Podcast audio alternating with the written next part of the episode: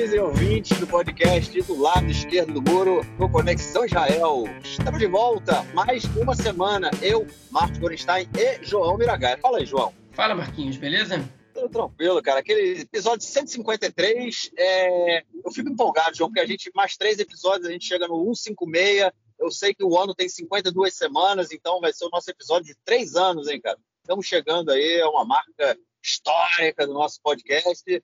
É, vamos que vamos. Eu fico, vou dizer que eu fico emocionado com esse, com esse número, porque a gente comenta, né, cara? É, a gente faz esse podcast aqui toda semana, um ano, três anos aqui, não ganha um centavo para fazer isso, né, cara? É simplesmente por, por gostar de fazer mesmo e, e gostar, gostar da receptividade dos ouvintes. É, é isso. Inclusive, vamos, então, é... ah, diga, diga. Inclusive, se tiver algum ouvinte nosso que curte podcast, que tiver alguma experiência no Apoia-se, é, eu, cheguei a, eu cheguei a criar uma conta aqui, mas enfim, estou é, com um pouco de dificuldade para lançar e é mais para a gente poder é, talvez é, aprimorar um pouco a edição, etc. Então, se alguém quiser ajudar a gente com isso, não é nem com dinheiro, é, por enquanto a gente não está pedindo ajuda com dinheiro, não. Só, com, é. só, só, emprestando um pouco os conhecimentos, a gente aceita de bom grado essa ajuda aí, se rolar.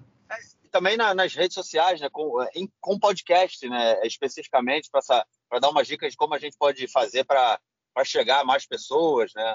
É, a gente, isso foi uma coisa, né, João, que a gente percebeu é muito rápido. Quando a gente fez a, a transição do SoundCloud para o Spotify, aumentou, né, muito rápido, assim, o, o, número de ouvintes. O Spotify faz essa, essa distribuição, né, de uma forma mais, é, é mais, é, é, como é que chama, mais correta, né, mais específica do que do que o SoundCloud fazia. Mas, enfim, se algum ouvinte souber de como ajudar a gente aí a, a chegar a mais gente, né, é, ia ser bem legal também. É, é isso, aquela tradicional quinta-feira, né? não falamos disso, 10 e 26 da noite, 28 graus aqui é, em Israel, em Modin, na cidade onde eu vivo. Eu já estou chegando em casa, estou aqui ainda no meu estúdio móvel, mas já estou pertinho, pertinho de casa. É, então vamos deixar de delongas e vamos passar para o nosso primeiro bloco, porque assunto é o que não falta.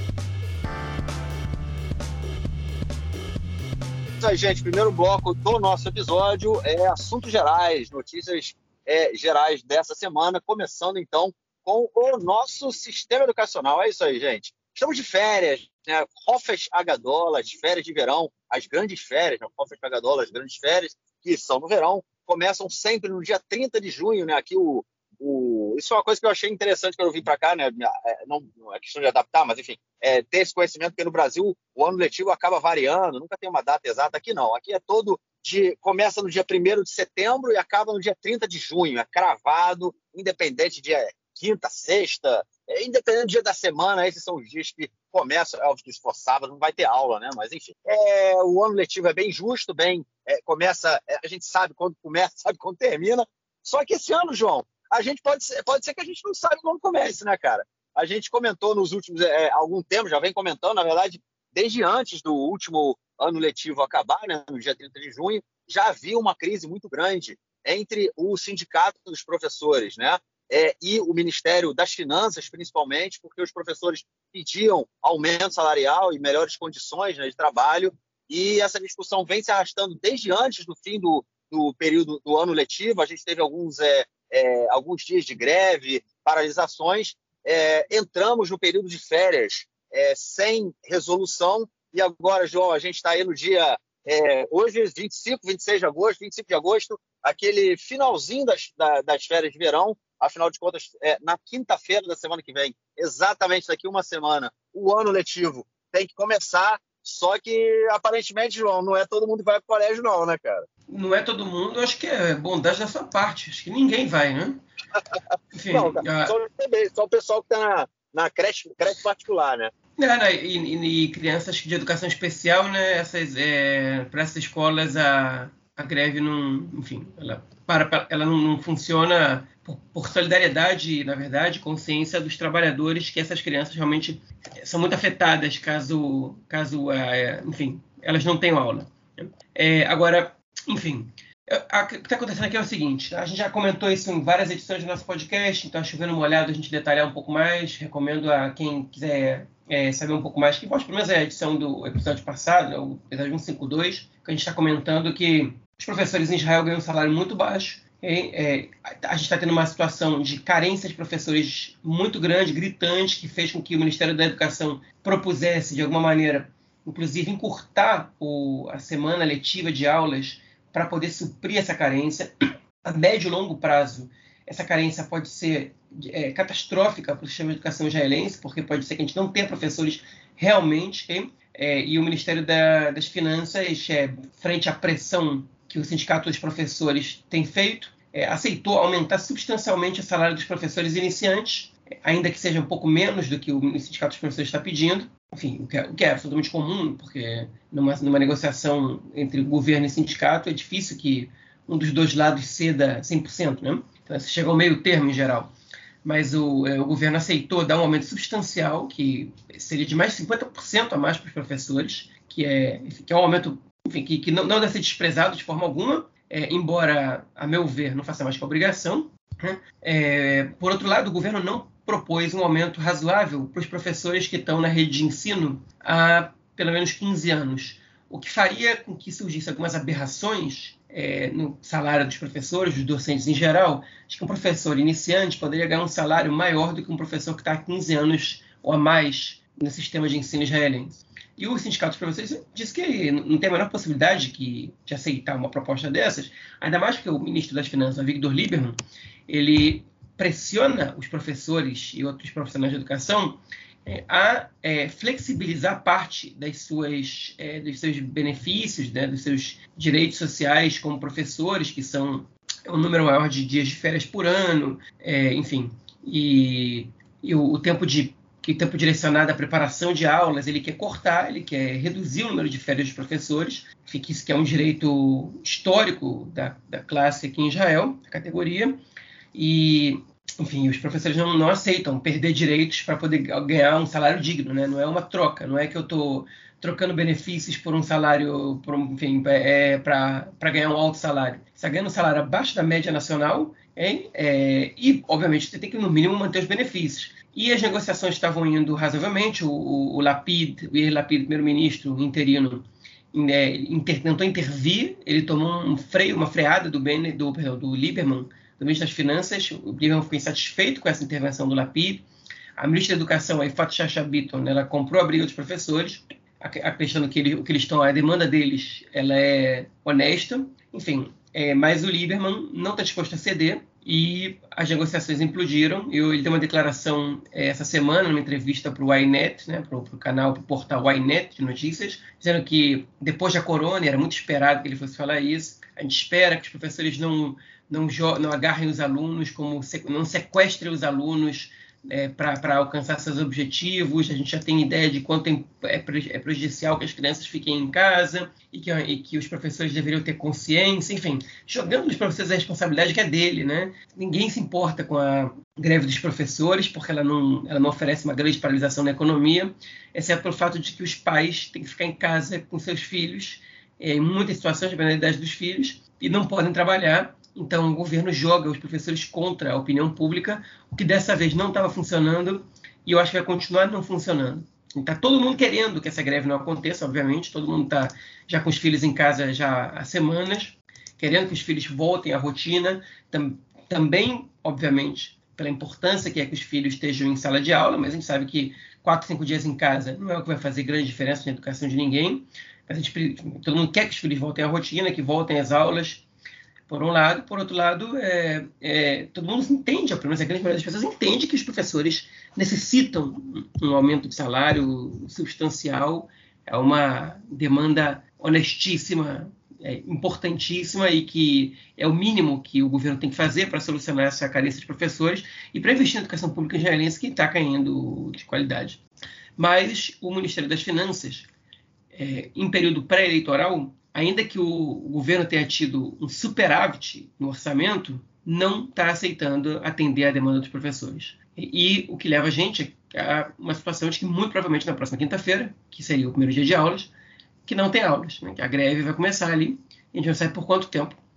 Enfim, e a gente vai ver agora o que o governo vai fazer em relação a isso. Eles vão até a justiça impedir os professores de fazerem greve, alegando que a proposta que está sendo feita é uma proposta é, que está além da obrigação do ou que pelo mínimo que está na obrigação do, do Estado ou não. E a justiça vai ter que vai ter que tomar uma decisão porque negociação né, o acordo entre o governo e a, e a categoria parece estar distante de, de acontecer é isso, eu acho que também eu concordo que a gente vai realmente chegar no período aí de, no início das aulas a gente dificilmente vai começar a, na próxima quinta-feira, né? A gente vai realmente ter esse, essa greve inicial aí. Agora o interessante é isso que você colocou no final, né? É, se o Ministério das Finanças vai acionar a Justiça para tornar a greve ilegal, né? É realmente uma bola de neve, né? Porque vamos supor que, to que se torne a greve ilegal e as aulas comecem, não tem o aumento necessário, tenha o aumento que o que o Ministério das Finanças querem dar, a gente continua uma profissão extremamente precarizada, com salários que podem estar um pouco melhor,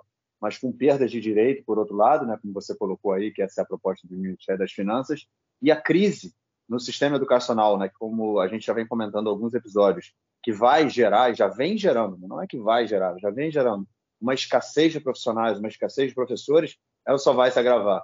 Eu quero lembrar que num colégio, falei, comentei isso no último episódio, os ouvintes que não, que não novos ou que não ouviram, no, num colégio que eu trabalhava até o ano passado, o professor de música também era professor de geografia. É, não que ele tivesse tido feito um, um, um como é que chama, um TOR, né, uma faculdade de geografia, que tem conhecimentos é, profundos de geografia, não. Ele é professor de música, estudou música na faculdade, só que por conta de uma dificuldade enorme de ter professores, né, de, de ter pessoas no quadro docente, é, qualquer pessoa pode ensinar desde que faça um curso rápido de seis meses, uma preparação assim. É muito, ainda mais se já for professor, né? Porque aí pula toda a questão da didática, da, da, das disciplinas, né? Do caso do estudo dire, relacionado diretamente à área de educação e o cara vai ter que a pessoa vai ter que estudar de, é, somente a, a, questão profissional, né? no caso, professor de música que teve que estudar geografia. É, mas isso são várias coisas, né? Então, assim, um engenheiro que se quiser dar aula de matemática, ele vai dar aula de matemática. Um, um médico, se quiser dar aula de biologia, ele vai dar aula de biologia. Ou seja, a gente está nesse nível, né? Não tem profissionais, né? Professores formados para darem aula. A gente tem profissionais de outras áreas que dificilmente vão acabar largando as suas áreas também, né? Para que, que um engenheiro que pode ter a possibilidade de ganhar milhares de, de por mês vai largar a, a sua profissão para trabalhar é, com, com, em salas de aula lotadas, com alunos é, que agridem verbalmente, muitas vezes fisicamente, professores, e nada é feito. Enfim, um sistema educacional que, que anda se arrastando aí alguns. Vamos ver, vamos ver o que vem pela frente, é, não só né, na, na, nessa próxima quinta-feira, mas nos próximos anos. Realmente é, vão ser, vai ser um período aí bem, bem é, é, é tenso, como eu coloquei lá no episódio passado, quem quiser vai lá escutar como o João falou, para mim é um projeto, é um projeto político, esse tipo de, de precarização não faz parte somente de, uma, de um desleixo por parte dos, dos governantes, é um projeto político, é um projeto de realmente, realmente é destruição né, do que da coisa pública, no caso, o sistema educacional público. Bom, vamos então à nossa é, é, segunda notícia do bloco, João, que eu comecei perguntando aí na, nessa primeira notícia, quando eu passei a bola para tu, eu comecei perguntando se ia ter aula, né? É, a gente acabou falando agora se vai ter professor, né, que é, comentando aí toda essa crise do sistema educacional. E agora a pergunta é a seguinte, João, vai ter médico, cara? Porque a gente também está vivendo aí uma crise no sistema é, de saúde, é uma crise que também já vem de alguns anos. É, eu sei que para muito brasileiro, né, cara, a gente chega aqui em Israel, vindo do Brasil, do sistema público de saúde, até mesmo o sistema particular de saúde, né, que a gente vê que está muito ruim hoje no Brasil, super, é, super lotado, né, vamos dizer assim. É, do sistema público a gente nem se fala, então o brasileiro chega aqui e vê o, vê o projeto, o, o, como se dá né, o sistema de saúde israelense, que é um sistema, uma parceria público-privada, né? E, enfim, é, é, é, é muito melhor que o do Brasil, né? Mas está longe, muito, muito, muito longe de ser é o ideal. A gente tem realmente, já existe isso, uma falta de médico muito grande no país. É, muita, muitos, muitas especialidades. Se você quer marcar uma consulta, você espera três, quatro, cinco, seis meses para que você seja atendido. É, principalmente são coisas relacionadas à, à saúde infantil. É, você tem muitos israelenses, né? Você tem poucas faculdades de medicina em Israel e muitos israelenses que acabam indo estudar no exterior é, e acabam ficando por lá também. Eu tenho um caso é, é, na família da minha esposa, dois primos dele, é, dela saíram, um, foram para a Itália. Um se formou em medicina, o outro se formou em odontologia é, teve um o, que se formou em medicina, inclusive conheceu a namorada, que é também israelense, se casaram, também é, é odonto, é dentista, e os três moram na Itália, não voltaram para Israel. É, nasceram aqui, viveram aqui até, fizeram exército, foram embora depois para fazer faculdade, porque não puderam fazer faculdade aqui e, e enfim, ficaram por lá. É, enfim, isso acontece muito aqui. Agora a gente tem também mais uma crise, que é a crise com o pessoal que está fazendo a. Como é que chama isso? A, a, é como se fosse o estágio, né? Mas é na, na medicina, aquele período. Ih, rapaz, me fugiu o nome, João. Se você souber, se você lembrar, é o é, residência, isso, residência, o período né, que faz aí no final do, do TOR, né, no final da, da faculdade. E aqui a gente tem um problema muito grande, porque os residentes são absurdamente explorados, chegando a fazer mais de um dia de trabalho direto. E a gente está nessa crise há algum tempo. Já tinha tido algumas discussões também com o ministro da Saúde, Nissan Horowitz, é, mas nenhum acordo foi feito. Essa semana a gente viu aí a demissão de vários desses residentes, né, que é, saíram do, dos seus postos, inclusive uma residente, ela é também a âncora do jornal, uma das âncoras, né? Ela, na verdade, é a âncora reserva né, do, do jornal do Canal 13, ou seja, ela é a âncora do jornal e estudante de medicina, e também resolveu é, sair do seu estágio é, por conta de toda essa, essa situação aí, e foi na televisão, ela usou o espaço é, dela como âncora do Canal 13 para colocar a boca na botija. E aí, João, vai faltar professor, vai faltar médico também, cara? Médico já está faltando, né? E, é. enfim, já há mais tempo que professor. Até porque, se, se o ouvinte para impressionar, para se impressionar com essa informação, Israel forma cerca de 960 médicos por ano nas universidades locais. Né? Um país com uma população de mais de 9 milhões de pessoas forma que menos de, 9, menos de mil médicos por ano. Vocês fazer as contas aí, é um número muito, muito, muito baixo. E aí já tá, existe uma, um debate sobre se as universidades têm que aumentar o número de alunos nas faculdades de medicina, é, porque o país vai ter uma carência médica daqui a muito pouco tempo. Se não fossem os imigrantes judeus russos ou da ex-União Soviética, sendo mais preciso, é, que vieram aos montes nos anos 90, e entre eles uma grande quantidade de médicos, já certamente estaria passando por uma crise muito grande de ausência de profissionais dessa área. Não só os, os imigrantes da ex-União Soviética, né? tem médicos que vieram de vários países do mundo. Israel facilitou a, a revalidação de diploma é, para formados em medicina para que possam trabalhar aqui, enfim, é, porque sabe que, que existe essa carência. E esse acordo que, que foi desrespeitado agora, a gente falou dele também há um ano atrás, mais ou menos, um, mais ou menos um ano, quando esses residentes fizeram uma greve e ameaçaram uma demissão coletiva, caso não fosse reduzida a jornada de trabalho deles, né, que era de, é, se não me engano, 36 horas é, direto, né, com descanso de 12 horas e depois outras 36 horas, aí um descanso de 24 horas e, outro e aí outra, outra rotina de 36. Enfim, era uma coisa de louco. Qual profissional consegue trabalhar 36 horas direto sem que isso não afete a sua, enfim, a sua capacidade de, profissional, enfim, sua capacidade como ser humano? Né? Eu não consigo imaginar o que é você trabalhar 36 horas direto, enfim, com uma atenção monstruosa que os médicos têm que ter. Né? Às vezes podem tirar um cochilo ali de três horas ali dentro do hospital, quando, é, quando uma hora com superlotação de pacientes e você tem ali um pouquinho de tempo, com dois profissionais podendo fazer essa mesma esse mesmo atendimento e você eles se trocam para que possa dormir duas, três horas cada um, enquanto um cuida de todos os, pacientes ao mesmo tempo. É, o Ministério da Saúde intercedeu naquele momento, é, forçou o governo a mudar as regras de maneira gradual, porque você não tem como mudar isso do nada, senão você cria uma ausência de médicos, na, enfim, de, de imediato. E o acordo, depois de um ano, já teria que aumentar ainda mais perdão, o acordo depois de um ano já teria que é, diminuir mais o tamanho da do, duração do plantão, né, até que se chegasse a um máximo, se não me engano, é, de 18 horas seguidas de trabalho, que também é um absurdo, na, na minha opinião, mas enfim, já é reduzir pela metade. E esses profissionais, esses residentes, estão se queixando de que o acordo não foi cumprido. E um grupo razoável deles apresentou carta de demissão, assim, ao pública, né? Em período eleitoral, ninguém quer levar para casa essa responsabilidade, essa, enfim, por ter causado uma crise no sistema de saúde do país. Né? A única diferença é que o ministro da Saúde, que é o Nitsan Horowitz, do Meretz, a gente já acontece no próximo bloco, ele caiu, se não me engano, para o sétimo ou oitavo da lista do Meretz. Acho que é o sétimo da lista do Meretz, que é um lugar que é muito pouco provável que ele seja eleito. Né? Então, é, quem está insatisfeito com o Ministério da Saúde e está pensando em não votar no Meretz por causa da gestão do Nitsan Horowitz, enfim, ele foi jogado para escanteio. Né? Ele não tem muito legado para defender mais, porque, porque ele está numa posição não real. A chance do Meredith ter mais de seis cadeiras é, próximo, é muito próximo de zero. Chegar a seis cadeiras já é muito difícil. Então, essa, esse, essa, esse timing né, de você pressionar o governo no momento eleitoral não está funcionando muito bem. Não nesse caso, e também não na greve dos professores, porque o ministro das Finanças, que é o Victor Lieberman, ele é, não tem muito a perder. Né? Ele lançou mão de uma política neoliberal e, e de reformas neoliberais na, no orçamento, principalmente durante, a, durante a sua gestão na pasta, e aumentar o salário dos professores além do que, do que ele já se propôs, não condiz com a proposta dele. Então, não está funcionando muito esse timing pré-eleitoral para nenhuma dessas duas categorias. É, agora, a pressão social vai ser muito grande. E tem alguém que não pode entrar nas eleições com, esse, com essas duas crises acontecendo, que é o primeiro-ministro interino, Yair Lapid. Então, eu acho que aí ele vai ter que lançar alguma cartada e, e fazer alguma coisa.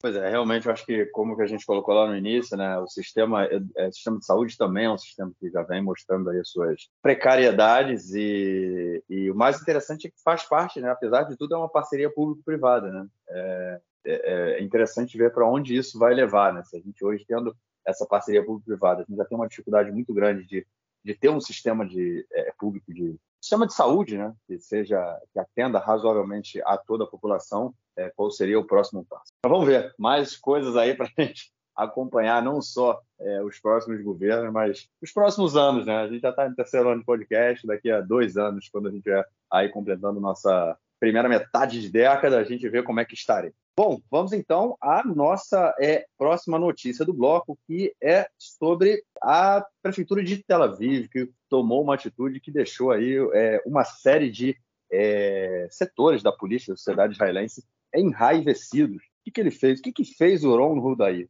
O Ron Hudaí, ele simplesmente ele determinou que todas as escolas de Tel Aviv, da cidade, né, é, do centro do país, da maior cidade ali do centro do país e do principal, da principal cidade do país, arrisco-me a dizer, é, ele determinou que as escolas do país, da, da, de Tel Aviv colocassem em suas salas de aula um mapa de Israel, e aí espantem-se, ouvintes, um mapa de Israel com as fronteiras de 1967, com a famosa linha verde. Isso porque, isso porque os mapas que são colocados para as nossas crianças israelenses nas escolas israelenses não possuem a linha verde, ou seja, uma criança ela olha a, o mapa da Palestina histórica, né, o que abrange Israel e os territórios ocupados da Palestina, e acha que aquilo ali tudo é Israel, ou seja, acaba normalizando a ocupação, acaba transformando a ocupação em algo que não existe, porque afinal de contas, aquilo ali não é território ocupado.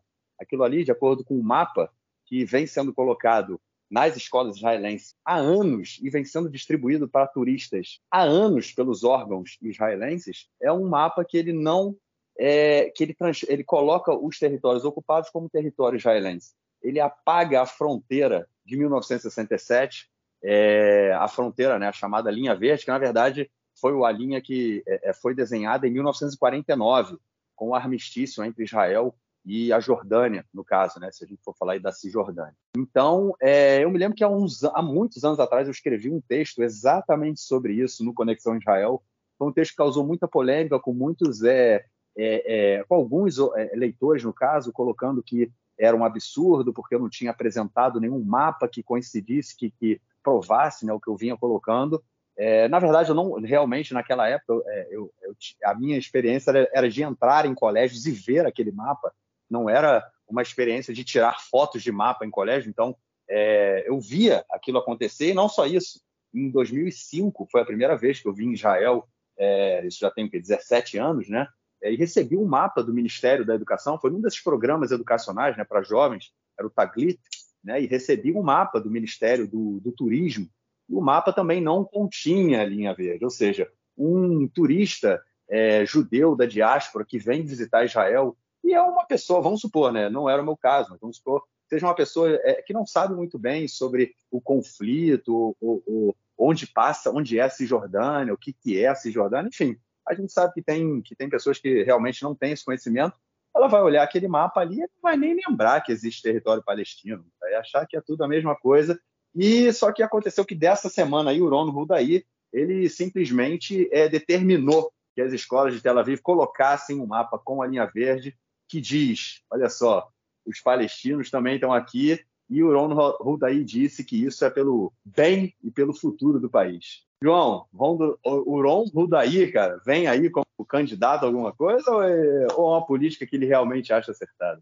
É, eu acho que ele não veio candidato a nada. A única chance dele de entrar na, na, no sistema eleitoral é se o Partido Trabalhista, se a Merav Michaeli der para ele um lugar, ela tem autorizado da destinar a dois candidatos dela, ou seja, da líder do partido, dois lugares entre os dez primeiros, e ela estava se suspeitando que, que, ela fosse dar um lugar desse para o Boron Huldaí, isso que é, eu acho difícil que ele agregue especialmente votos para o Partido Trabalhista. E o discurso da Merav Michaeli não, não condiz muito com essa ação dele agora. Ela se esconde um pouco da questão do conflito, ela não, ela não tem falado muito sobre isso, ela quer ela, ela quer atrair os eleitores de centro, né? e uma posição como essa, na, na visão da Merav Michaeli, afasta os eleitores de centro de votar no Partido Trabalhista. Sobre ela a gente fala depois, é, no próximo bloco. É, a atitude ela, ela é eticamente, moralmente louvável, na minha opinião. Né? Você precisa mostrar para os alunos de que as fronteiras de Israel não estão delimitadas. Então você não precisa colocar exatamente como a fronteira com a Jordânia, né? É, ou com o Egito, ou com o Líbano, ou com a Síria, né? É, e também com a Síria é uma questão que é internacionalmente questionável, embora internamente Israel anexou esses territórios, mas você também tem que mostrar para os alunos a realidade. E a realidade é que Israel não anexou a Cisjordânia e a faixa de Gaza, e a faixa de Gaza, entre nós, ela é destacada em geral. Não está escrito faixa de Gaza, mas ela está de outra cor a Cisjordânia que não está destacada. E você, você precisa né, mostrar para os alunos e comentar com os alunos que, que, enfim, que essa situação ela é uma situação atípica, okay, que, de uma fronteira não delimitada, de uma ocupação militar, que, de um território não anexado. Caso contrário, eles não, eles não vão entender o que está acontecendo no país. E o mapa, que não faz essa diferenciação, ele é um mapa enganoso, ele é um mapa é, enviesado, okay? é, e, e, pior que enviesado, enviesado, enfim, ele é um mapa que ele deseduca, né? E seja ele do Ministério do Turismo, seja do Ministério da Educação, não importa qual é, qual é o público-alvo, é um mapa que não te dá uma precisão sobre a situação real, que quando você considera parte do Estado um território que não foi anexado, cuja grande maioria da população não é cidadã, você está deseducando, você está espalhando uma fake news, né? A palavra, enfim, termo que nos anos 70, 80 não se usaria, ou nem nos acordos de hoje, mas agora sim. E são, é um território, a Cisjordânia, com um status definido, de regiões A, B e C, okay? que é um acordo assinado entre, entre oficialmente o Estado de Israel e a autoridade palestina, que você poderia aproveitar o mapa para poder explicar o que, que esse acordo significa, e o governo prefere se omitir disso é, não, não o governo, eu diria o Estado de maneira geral, porque o Estado jamais fez essa diferenciação. Né? De, enfim, fosse ele governado pelo Partido Trabalhista, pelo Likud, pelo Kadima e agora pelo Yeshatid. Então, seja, não importa se partido de centro-esquerda, de direita, de centro, o, a, a, opção sempre foi é, normalizar essa ocupação, pelo menos a da Cisjordânia. Enfim, e, então é, é, moralmente louvável a ação do prefeito de Tel Aviv, do Ron Huldaí. O problema é que o Ministério da Educação ela não autorizou é, que esses mapas fossem é, divulgados, fossem publicados dessa maneira no, no, material escolar. E isso provavelmente vai ter uma curta duração. Peraí, cara, mas é, aí eu não consigo entender. Como é que o Ministério da Educação, como é que pode ter um mapa verdadeiro? Ele pode ter uma curta duração, né, uma apresentação de curta duração, enquanto um mapa mentiroso pode ter é, é um mapa oficial que é o um mapa aceito pelo Ministério da Educação, pelo Ministério do Turismo, é, enfim, por, pelo, pelos ministérios aí que, que utilizam o mapa, né, em, é, é, em suas atividades. É, não é uma coisa meio, meio estranha? O mapa que não é verdadeiro, o mapa que aponta um território que não faz parte do Estado, ah, sendo aprovado pelo Ministério da Educação, um mapa que é um mapa que coloca, olha só, tem ali uma coisa que está mal decidida, temos que decidir qual é o status final daquilo ali. Esse mapa aí é um mapa problemático. Enfim, é realmente mais uma da, daqueles absurdos né, que a gente só vê aqui em Israel. Isso, na verdade, é, é, eu, eu, vejo, enfim, é uma. Seria o um papo para um outro podcast, mas eu acho que tem muito a ver com a própria história de Israel. Ela tem muitas, muitas e muitas é, é, é passagens como essa, né? De você é, usar uma narra... você criar uma narrativa que ela é completamente falsa, né? E devagarzinho ela vai se tornando é senso comum e vai é, entrando na cabeça do povo, entrando na cabeça do, do povo e, e, e, se tornando né, algo do dia a dia como se inquestionável. E aí quando a gente imagina, daqui a uns anos as crianças vão falar, ué, mas é verdade? Como é que é isso? Como é que não é aquilo?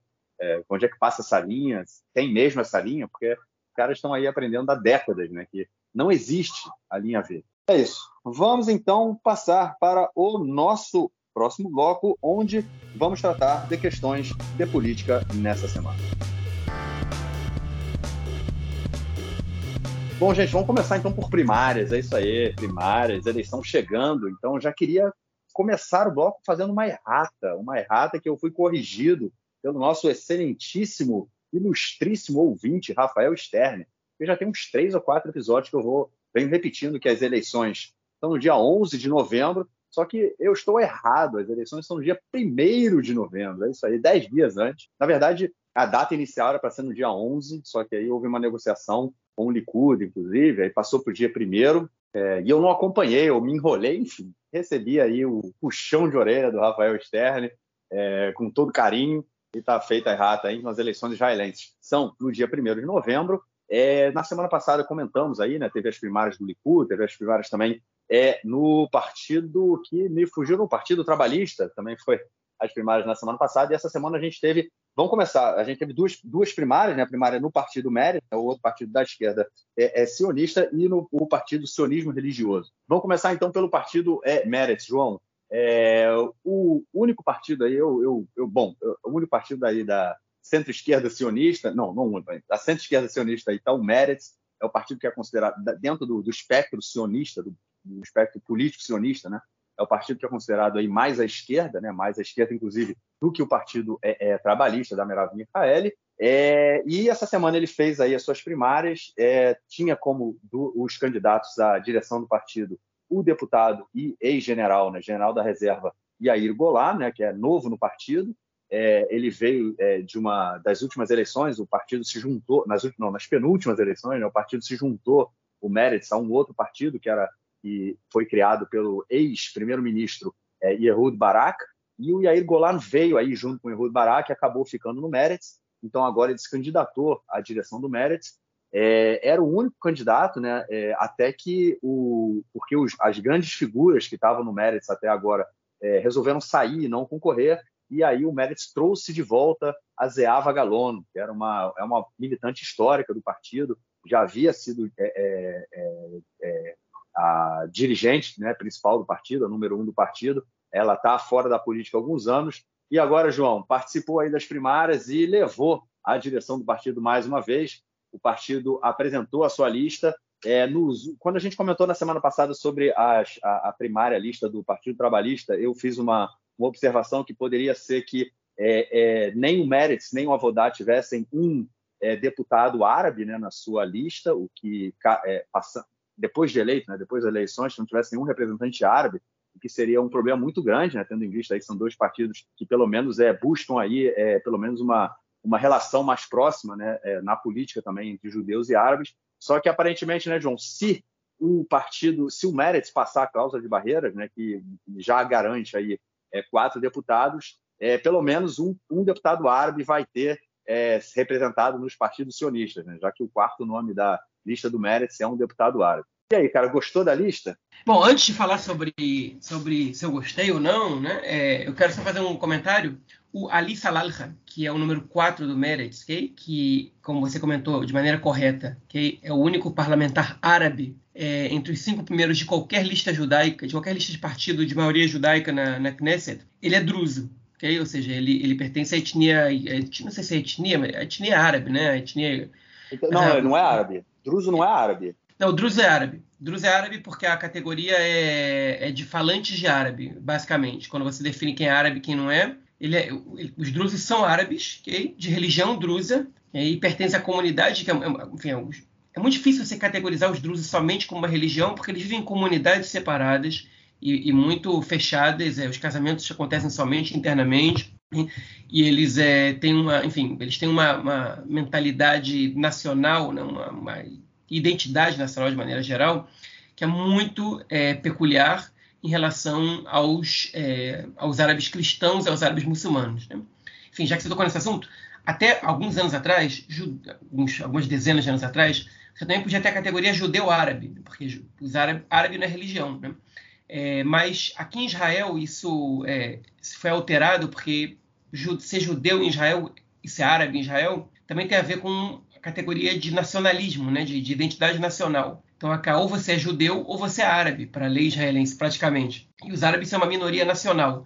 Então, os judeus que falam a língua árabe primordialmente, como esses que vieram do Marrocos e do Iraque, e, enfim, e da Síria e etc., esses não são considerados judeus árabes aqui. No México, por acaso, ainda se, ainda se usa essa expressão, judeus árabes. Aqui em Israel não se usa mais, mas enfim.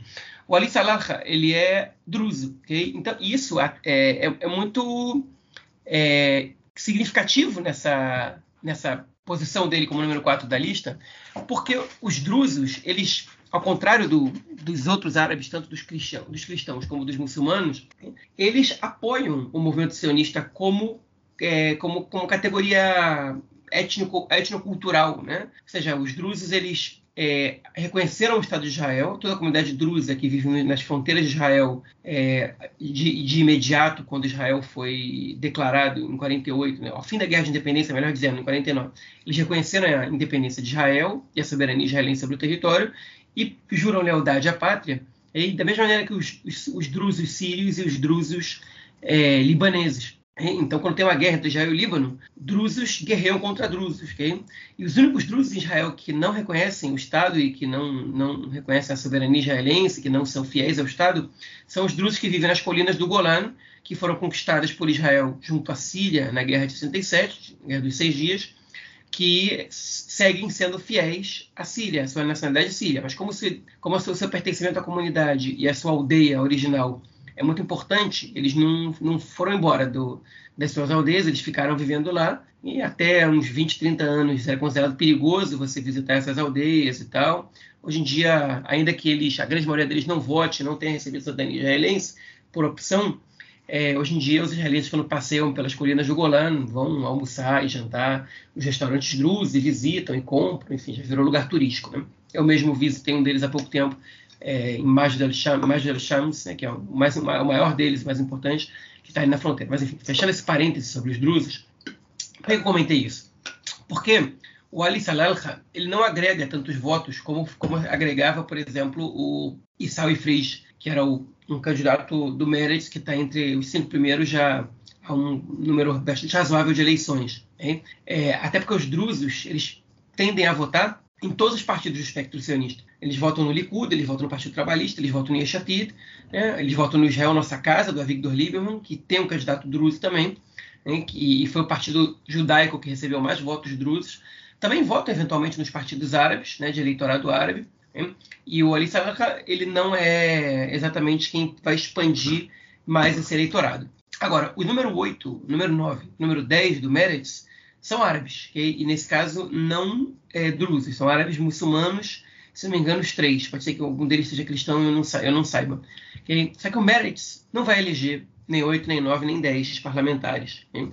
Se você pegar todos os outros partidos da Knesset, entre os 10 primeiros, todos os partidos que já formaram lista, entre os 10 primeiros você não vai ver quatro árabes e seis judeus. Não vai ver. É, isso não existe. Só no Meretz. Só que o Meretz é, perdeu a representatividade entre, os, entre os, os, nomes da lista que têm possibilidade real de serem eleitos na Knesset. E, e, isso pode afetar o desempenho eleitoral do partido, ainda que eles vão tentar vender é, a posição do Ali Salalha como, como a de um árabe, porque ele mesmo fez a campanha interna como votem no árabe, não perdamos a representatividade árabe é, entre os primeiros lugares do Meretz. Eu não sei se ele vai ter alguma competência para é, uma, enfim, para convencer o eleitorado árabe de votar no partido. Agora, aqui, enfim, vamos, tem, a gente teve duas eleições acontecendo no mesmo dia, o que é muito estranho. O Meretz foi um partido que fez isso, hein? que foi a votação para o primeiro lugar da lista e a votação para o resto da lista. Okay? O primeiro lugar da lista, é, a votação, como o Marquinhos comentou, era entre a Zava Galon, que foi a líder do partido entre é, 2012, se não me engano, e 2018 ou 2019. Hein? Ela é uma ativista é, pelo fim da ocupação histórica, né? ela foi, ela foi é, presidente do, do movimento B'Tselem, que é um dos principais movimentos de direitos humanos é, que atuam na Cisjordânia, né, um movimento que, que, que filma e mostra é, imagens de transgressões aos direitos humanos né, é, e a lei internacional na Cisjordânia e torna públicos para que, que a pressão sobre, sobre, sobre Israel, para que a ocupação acabe, ela aumente. Enfim, é um, é um movimento que é muito, é muito odiado é, por parte bastante significativa da população israelense. Mas, enfim, ela foi convocada, como Marquinhos explicou, é, aclamada né, a voltar e a disputar as primárias para salvar o Meretz de desaparecer, porque o partido não estava ultrapassando a cláusula de barreira é, em várias das pesquisas. E o Yair Golan, como Marquinhos explicou, um general do exército, um general que ficou, enfim, que era um general considerado dos mais é, linha dura em relação à ocupação, e isso é muito curioso mas que se notabilizou por um discurso que ele fez, que a gente traduziu no Conexão Israel e que o nosso site voltar a funcionar, o ouvinte, o ouvinte da gente vai poder encontrar esse discurso traduzido, por mim, no caso, se não me engano, em 2016, que ele compara os processos que estavam acontecendo na sociedade israelense como os processos que aconteceram na Alemanha nazista, é, enfim, antes da, da, da, chegada dos nazistas ao poder, inclusive um pouco depois da chegada. O aumento do racismo, da perseguição, a naturalização dos discursos de ódio.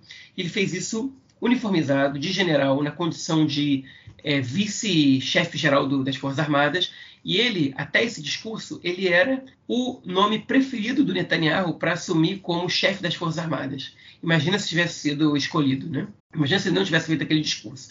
Enfim, ele entrou para a política, ele entrou por, junto do Ehud Barak nessa junção, e acabou que ficou no Meretz, e ele se filiou, ele fez uma campanha muito forte, principalmente pelos kibbutzim, é, que, que tem uma votação expressiva no Meretz, os kibbutzim fundados, fundados e sustentados historicamente pelo movimento Ashomeret Sair, né, que é, enfim, que eram ligados ao partido Mapam, com os partidos que, que se, a partir de algumas fusões virou o Meretz.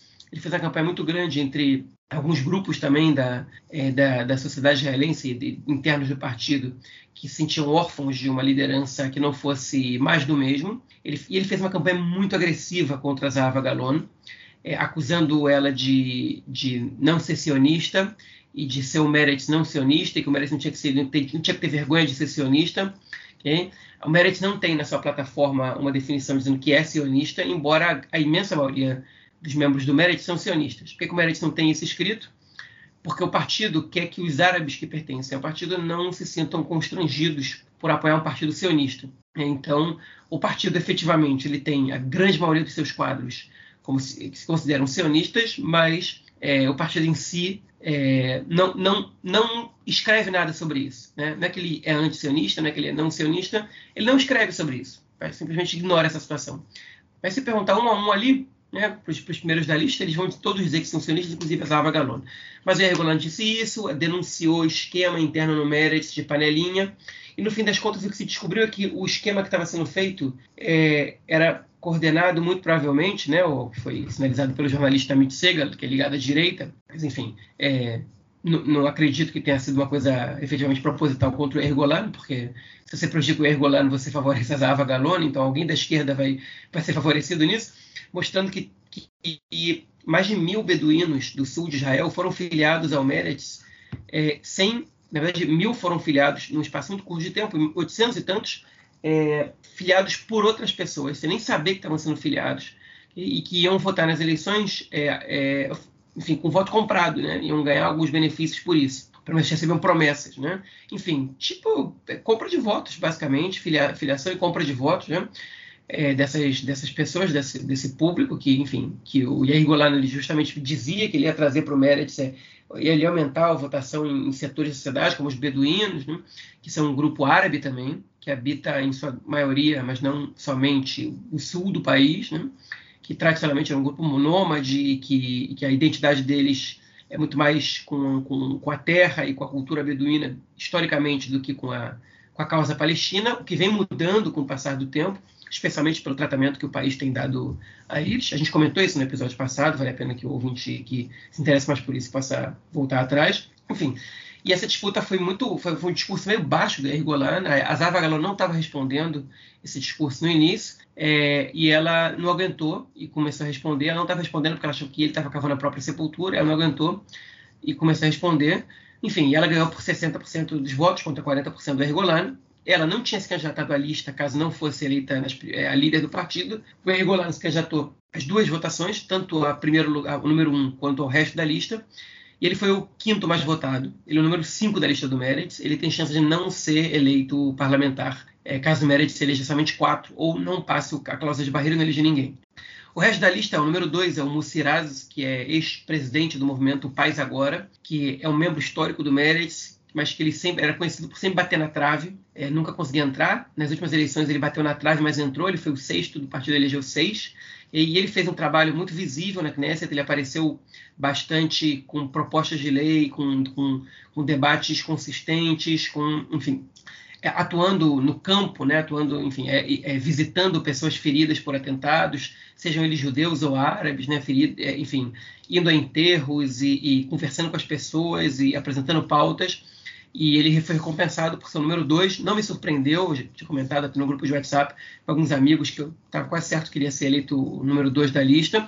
Aí, aí, o resto da lista foi a Michael Rosin, que é o número 3, que era líder é, da bancada do partido anterior, não era líder do partido, era líder da bancada. E a surpresa, o número 4 e o número 5 a gente já falou, e o Nixon Horowitz, que era o ministro da Saúde, ele caiu para o número 7, ele era o líder do partido, renunciou a disputar a liderança, né? é, e foi disputar só um lugar na lista e caiu para o número 7. A número 6 é a Gabi Lasky, que também é uma ativista de direitos humanos, uma advogada, que defende é, muitas vezes palestinos é, enfim, em causas relacionadas à ocupação. Né? É, enfim, e 8, 9 e 10 para completar são árabes. Mas não, não, é relevante a gente saber quem são 8, 9 e 10, porque eles é, muito provavelmente não vão, quase certo que eles não vão entrar na Knesset. Quem não entrou na lista do Meredith? Qual o problema da lista do Meredith principal? Não entraram jovens do partido. É, o partido lançou a candidatura de vários jovens, de várias pessoas que, que enfim, que, que, tentaram pela primeira vez entrar na Knesset com um discurso um pouco diferente. O Meredith tem uma corrente interna chamada Os Vermelhos, que é o pessoal que é mais socialista, ligado ao partido histórico MAPAM, Partido dos Trabalhadores Unificados, que tinha como seu principal representante o Ilan Guilon, que faleceu tem alguns meses, é, e ele não deixou nenhum herdeiro, basicamente, e os membros do, desse grupo são todos jovens, e nenhum deles foi eleito, e alguns deles eram expoentes muito interessantes, é, e enfim, e o discurso é, social-democrata, socialista que seja, é, o discurso contra a desigualdade social, pelo aumento do salário mínimo, ele ficou relegado a segundo plano, o que já estava acontecendo no Meretz. Né? Quando Nixon Horowitz virou líder, o discurso do Meretz passou é, de, de, ter como sua prioridade a luta contra o kibush para ser a inclusão social e dos direitos civis né? e, e, das minorias, que é uma pauta, com todo respeito, que qualquer partido de direita pode apresentar, qualquer partido de direita liberal. Então o Meretz não se diferenciava muito do partido do Guidon Sar nesse aspecto. É óbvio que o Meretz nunca abandonou o discurso da luta contra a ocupação, é, mas não fez nada sobre isso na, na eleição passada. Né? O que o Meredith tem para vender aí são algumas poucas conquistas é, realizadas é, na luta com, pela, enfim, pela, pela, inclusão, pela inclusão das minorias, né? É, principalmente a comunidade LGBT, pela qual o Horowitz realmente trabalhou, e das mulheres também, né? que não são exatamente uma minoria, mas são tratadas como se fossem de maneira discriminada, é, quando ele permitiu que mulheres possam fazer, a gente comentou isso na semana passada, barriga de aluguel, né? É, perdão, é, é, caso, mesmo sem o consentimento do marido, é, que a lei por incrível que pareça, não permitia. Enfim, e, é, mas foi muito pouco em relação à ocupação. O governo passado, do qual o Meredith fez parte, enfim, participou, construiu assentamentos. O Meredith fez muito pouco barulho em relação a isso, não evitou que isso acontecesse. É, em relação a, a, a um governo de bem-estar social, o Meredith fez parte de um governo que, enfim, tinha uma política econômica que não, se diferenciava, não se diferenciava em nada, ou talvez fosse até mais neoliberal que a do Netanyahu. E, e jogou as pessoas que tinham essa, essa bandeira como a principal para escanteio. E nessa, nessa questão, eles não vão conseguir rivalizar com o Partido Trabalhista, que votou para número 2 do seu partido, a Naama Lanzimi, que foi a deputada que mais brigou de aumento do salário mínimo para 40 shekel por hora e por várias outras pautas, e ela foi recompensada, sendo a mais votada nas internas do partido, e agora é número 2 do partido. Enfim, o Meretz não. O Meretz optou por construir uma lista cuja prioridade for, é, seja voltar a falar sobre a ocupação e sobre o conflito. Hein? O que é, é razoável e que é, não é condenável, é totalmente justificável. O partido tem essa bandeira é, de maneira muito forte, sempre teve ela desde o início, é, mas ele sempre teve, de alguma maneira, um balanço e sempre teve representantes é, de outras questões, como a separação entre religião e Estado e, a, e o Estado de bem-estar social, é, na, nas primeiros lugares dessas fileiras. E dessa vez o partido praticamente abdicou disso. Praticamente eu digo porque todo mundo ali se identifica de alguma maneira com o Estado de bem-estar social e com a separação entre religião e Estado, mas eles não fizeram muito por isso e nem vão fazer. Né? E, enfim, isso para mim a longo prazo é muito problemático para o Meretz. E agora a gente tem que ver se a Zava Galon ela vai ser pragmática, que nem foi o Nitsan Horowitz, e ela vai aceitar fazer parte de um governo é, do qual a direita também faz parte, ou setores da direita, ou se ela vai querer, enfim, se ela vai querer é, é, ser pragmática, ou se ela vai querer ter razão e, e seu partido que está ser razão entre aspas, né? É, mas enfim, se manter ao lado dos seus ideais, mas na oposição. Né? Obviamente, tudo isso a gente está falando caso exista essa possibilidade, porque se o bloco do Netanyahu chegasse a 61 cadeiras, o mérito será a oposição, sem sombra de dúvidas, e não vai ter nem com o que debater. Né? Enfim.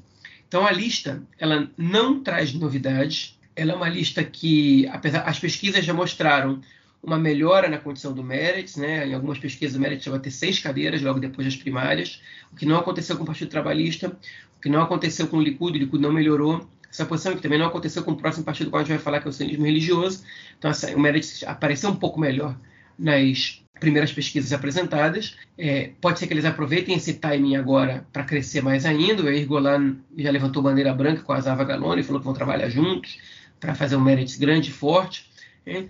É, enfim, o partido agora tem que analisar bem o que vai fazer, porque eles estão apresentando pautas que não são, uma pauta específica que não está, é, não é muito popular, que é, que é um pouco ultrapassada, digamos assim, não que ela seja ultrapassada do ponto de vista dessa importância, ao contrário, ela, lamentavelmente, ela foi deixada de lado, é, e eleitoralmente falando, é difícil você ganhar com uma, com uma pauta dessas, é você crescer.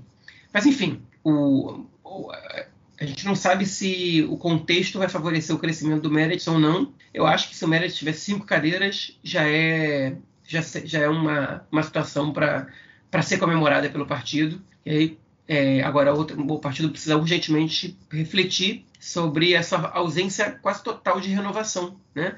tanto na liderança do partido quanto na formação da lista. Enfim, algo que é totalmente oposto ao que acontece no Partido Trabalhista. Pô, sensacional, João. Sensacional a sua explanação aí. Muito bom. Mas eu é, é, levantou a bandeira branca e agora eles assumem. Agora, a questão é a seguinte: eles entram para um, um. O Meretz mantém a política de entrar para um governo com a direita só para bloquear o Netanyahu, não deixar o Netanyahu voltar para o governo? Aliás, a Zava Galon, né, que no fim das contas quem vai decidir é ela, né? A Zava Galon ela sinalizou é, que as posições dela no passado elas, elas é, não são as mesmas de hoje ela criticava a possibilidade do Meretz fazer um governo, é, isso estou falando em 2019, com a presença do Avigdor Lieberman né, no governo. E o Avigdor Lieberman, hoje em dia, ele é praticamente um consenso ali dentro, que não é um problema, né? Enfim, e o problema, hoje em dia, é ele é de Chaquet, porque o Guido Mussar também não é um problema. Hein? Então, é, ele, é a partir daí ele é de basicamente, porque com os ortodoxos o Meretz já fez governos, embora é, nas duas vezes tenha dado problema, né? O Meretz teve que abrir mão do Ministério da Educação duas vezes por exigência do Chas. É, enfim, que, tanto no governo Rabin quanto no governo Barak. Mas então é, eu acredito que se a Zava Galão tiver a oportunidade de entrar no governo que conte com Guido Sar, que conte com o Vitor Lieberman, ela não vai hesitar. Agora, se a Elia Chaked for a questão, aí eu não sei como, essa, como as duas iam se virar ali dentro, porque ela não é vaselina que nem o Nixon Horowitz. A Zava Galon ela é bem mais é, radical no seu, na sua posição em relação ao conflito, ainda que não seja exatamente radical, sim, é, mas enfim, ela não, não vai aceitar é, que uma lei, por exemplo, não passe como a lei da cidadania e que a ministra do Interior é, ignore que a lei não passou, né? ou, que, ou que o governo é, transforme um, um assentamento ilegal numa, numa academia rabínica e recuse evacuar as pessoas que estão lá ilegalmente e, e que isso fique sem mais nem menos. Eu duvido que isso aconteça sobre a, sobre a cadência da, da Zava Galone como líder do Meretz. E você atribui a isso essa queda do Nitsan para sétimo colocado? Você acha que essa, essa vamos dizer, falta de, de pulso dele é, frente a essa, essas bandeiras históricas do Meretz é, fizeram com que ele caísse ou qual foi o motivo?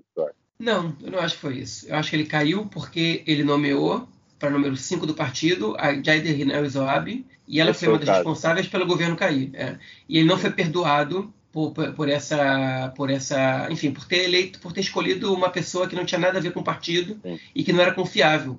Agora, a gente tem que fazer aí uma, uma enfim, e tem, tem que, também não soube lidar, porque no meio da crise é, ele não conseguiu é. lidar com ela. É, é. agora a gente, tem, a gente, tem, que fazer uma, uma, enfim, uma justiça antes da Horowitz. O partido aprovou a nomeação dela. Né? Então a culpa é do partido todo. De, enfim, e, e, e, o partido paga um preço por isso hoje. Né? É, não é, é, importante a gente dizer, porque a gestão dele como ministro da Saúde e da Tamara Zandberg como ministro do Meio Ambiente e do Israel Fritz também como ministro da, da, Cooperação Regional, mas enfim, essa é menos importante, não foram exatamente gestões é, ruins. Né? Foram, enfim, eu acho que a gestão dele como ministro da Saúde foi a melhor que a gente viu, certamente, nos últimos 10 anos, e da Tamar Zandberg, com certeza, nos últimos 30 anos foi a melhor gestão no Ministério do Meio Ambiente, ainda que eu tenha muitas críticas a, aos dois. Né? É, enfim, houve aumento de salário dos profissionais de saúde, houve é, é enfim, aumento de leitos nos hospitais, um, enfim, muitas. É, foi, foi, realmente uma gestão social-democrata da, da, da, saúde, na medida do possível, por um ano. Né? E em relação ao, ao, Ministério do Meio Ambiente, também foi, foi, uma gestão que se mostrou pela primeira vez preocupada com o aquecimento global etc. Mas é, é, então eles teriam mais a ganhar do que a perder com essa presença no governo. É, mas essa, mas a dificuldade deles de gerir a coalizão não, enfim, não foi, não foi esquecida pelos eleitores. É, eu me lembro que no, no, momento que teve lá, nesse caso com a, com a Zoab, eu, eu comentei que me chamou muito a atenção que na entrevista que foi dada para dizer que estava tudo resolvido, foi ela com o Lapido, não foi nem o Nitsano ao lado dela. E eu falei, pô, cadê o, o líder do partido não está do lado da deputada? É o, é o, no caso, ele era o vice-ministro, não, já era, não, já era o primeiro-ministro, né? É o primeiro-ministro que está. Não, ele era, foi antes, aí o governo cai depois, é isso. Ele era ainda o ministro do exterior, mas o Meretz era na conta dele da coalizão, né? Era ele que tinha que resolver, não era o Bennett que tinha que resolver, era o Lapido. E ela aparece do lado do Lapido falando. Então eu falei, cara, cadê o Nitsan? Cadê o líder do partido? Não estava lá. Isso realmente já. Ela não atendia, ela não atendia as ligações dele. Não atendia as ligações de telefone dele. Loucura total mesmo. Pois é, agora o Nitsan Horowitz, ele não é um cara com DNA do Meretz. Ele não é um cara que historicamente ele participou da fundação do partido e tal.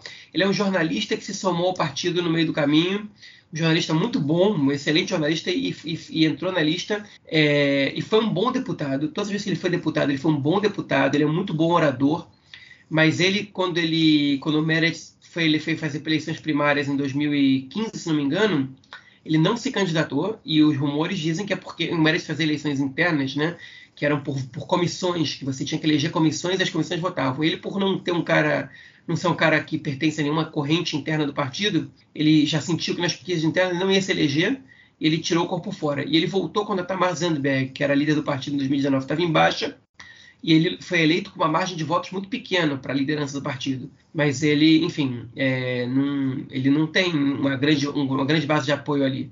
Ele é um cara razoavelmente querido e respeitado, mas ele não tem quem faça campanha por ele. E é por isso que ele que ele não ganhou. Né? Eu, enfim, eu sou filiado ao Merit, eu recebi vários, é, várias mensagens de SMS de vários candidatos, e do Nixon Horowitz eu não recebi nenhuma mensagem. Enfim, ele não, não sei se não tem acesso às listas, se não pagou para ter acesso às listas. Eu não sei como é que ele fez a campanha, se ele fez campanha efetivamente bem feita pra, pra, nas primárias, até porque ele também estava dividindo a função dele como de candidato à reeleição às primárias como ministro da Saúde, enfim. Então ele não, ele não tinha, você não via ele na rua, ele indo para para fazer palestras né, junto com o resto dos candidatos ao mesmo tempo, para apresentar suas ideias. Você não via. Então parece, parece que ele tinha jogado a toalha, ou que ele achou que ele ia ser eleito por causa do. Enfim, pelo, pelo histórico dele, por ser, que foi a principal marca dele, o principal slogan dele. Eu fiz o de ter um resultado histórico nas primárias. Eu trouxe seis cadeiras para o Meredith. Mas isso é, enfim, não, não, foi tão levado em consideração. Mas falamos demais do Meredith, que é um partido que é, é, importante, mas numericamente ele não é grande. Então vamos, melhor a gente passar isso aí para ter mais tema para a gente falar aí. Bom, e a nossa próxima notícia, emendando nela rapidinho, é sobre o Partido Sionismo Religioso, do Bezalel Smotrich, que também realizou eleições primárias essa semana, e o Bezalel é o líder da, da lista. É, João, é, também ouvi muito aí falar do Ben-Gvir essa semana e falando que também não vai fazer lista com os Smotrich, a gente comentou, não vai participar, né, fazer, é, é concorrer junto com os Smotrich, né, a gente comentou disso aí na semana passada, é, mas ainda tem um tempo aí para a lista fechar, para as inscrições de chapa fechar. É, Smotrich na liderança aí do sionismo religioso. Como é que tá essa lista aí? Será que eles fecham com Bang? O que tu acha, cara? Bom, primeiro de tudo, é, sobre o sionismo religioso, quem não escutou, volta lá no episódio passado, porque lá a gente discorreu bastante sobre essa, sobre, sobre o, a história da corrente de uma maneira geral e as divisões internas, e eu não vou voltar nisso aqui nem em resumo, então quem quiser volta lá na edição passada. Okay? Seguinte, existem seis partidos que fazem primárias em Israel, né? o Likud e o Partido Trabalhista já fizeram, o Meretz fez no mesmo dia que o sionismo religioso. A imprensa, de maneira geral, ignorou as primárias do sionismo religioso okay? em, em, relação ao Meretz, mais ainda. É óbvio que o Meretz teve um agravante, né? que é a questão do, do, da, de ter eleições para o líder do partido, enquanto o sionismo religioso só teve para a bancada. É, mas, enfim, é, foi, eu até me surpreendi como que, como que quase não saiu na mídia. Né? E o Centro Religioso elegeu uma lista muito parecida com a que estava que ele tinha na, na Knesset passada. Número dois é o Ofir Sofer, né, que é enfim, um parlamentar é, é, que também já, já segue, que, que era do, já foi do Likud, mas também foi do Yamina, né, mas que historicamente é identificado com o sionismo religioso. Né, é, enfim, e é, depois vem pessoas que são muito mais é, que aparecem muito mais nos meios de comunicações, que é a Orit Struk, que é uma parlamentar bastante radical nas suas concepções, é, e o Simcha Rotman, que é um advogado que, é, que, faz uma campanha muito forte contra a Suprema Corte e contra o poder do judiciário israelense.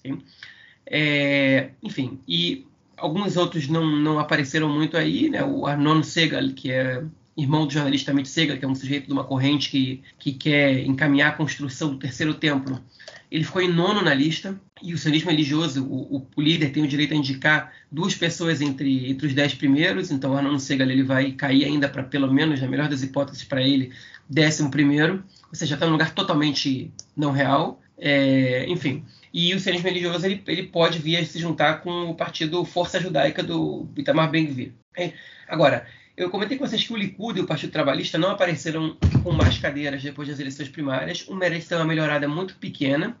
E o sionismo religioso, ele não ultrapassou a cláusula de barreira em duas das três pesquisas feitas é, no dia seguinte das eleições, das primárias deles.